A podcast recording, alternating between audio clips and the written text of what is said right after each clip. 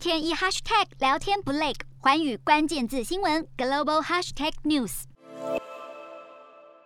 奔驰在路上线条优美，充满科技感。特斯拉一跃成为许多人购车首选。不过，在三十号，特斯拉宣布自主性召回美国约四十七点五万辆车，接近二零二零年全球交车量。特斯拉发给美国国家公路安全管理局通知中说到，将召回所有二零一七到二零二零年产的 Model 3车款，总共三十五万六千三百零九辆车。后视镜头的电线线束可能会因为行李箱的开关而受损，导致镜头无法显示影像，恐怕会降低驾驶的后方视野，增加撞车风险。特斯拉表示将免费对召回的车辆进行检查，并安装一个固定座和新的电线束。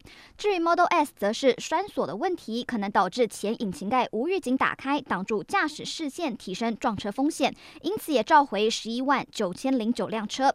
美国国家公路安全交通管理局表示，特斯拉称就公司所知，没有任何撞击或伤亡事故与这次召回的原因有有关。日韩焦点全面掌握，东亚局势全球关注。我是主播刘以晴，全新节目《环宇看东亚》，锁定每周四晚间九点，环宇新闻 MOD 五零一中加八五开破二二二，以及晚间十点，环宇新闻 YouTube 频道播出。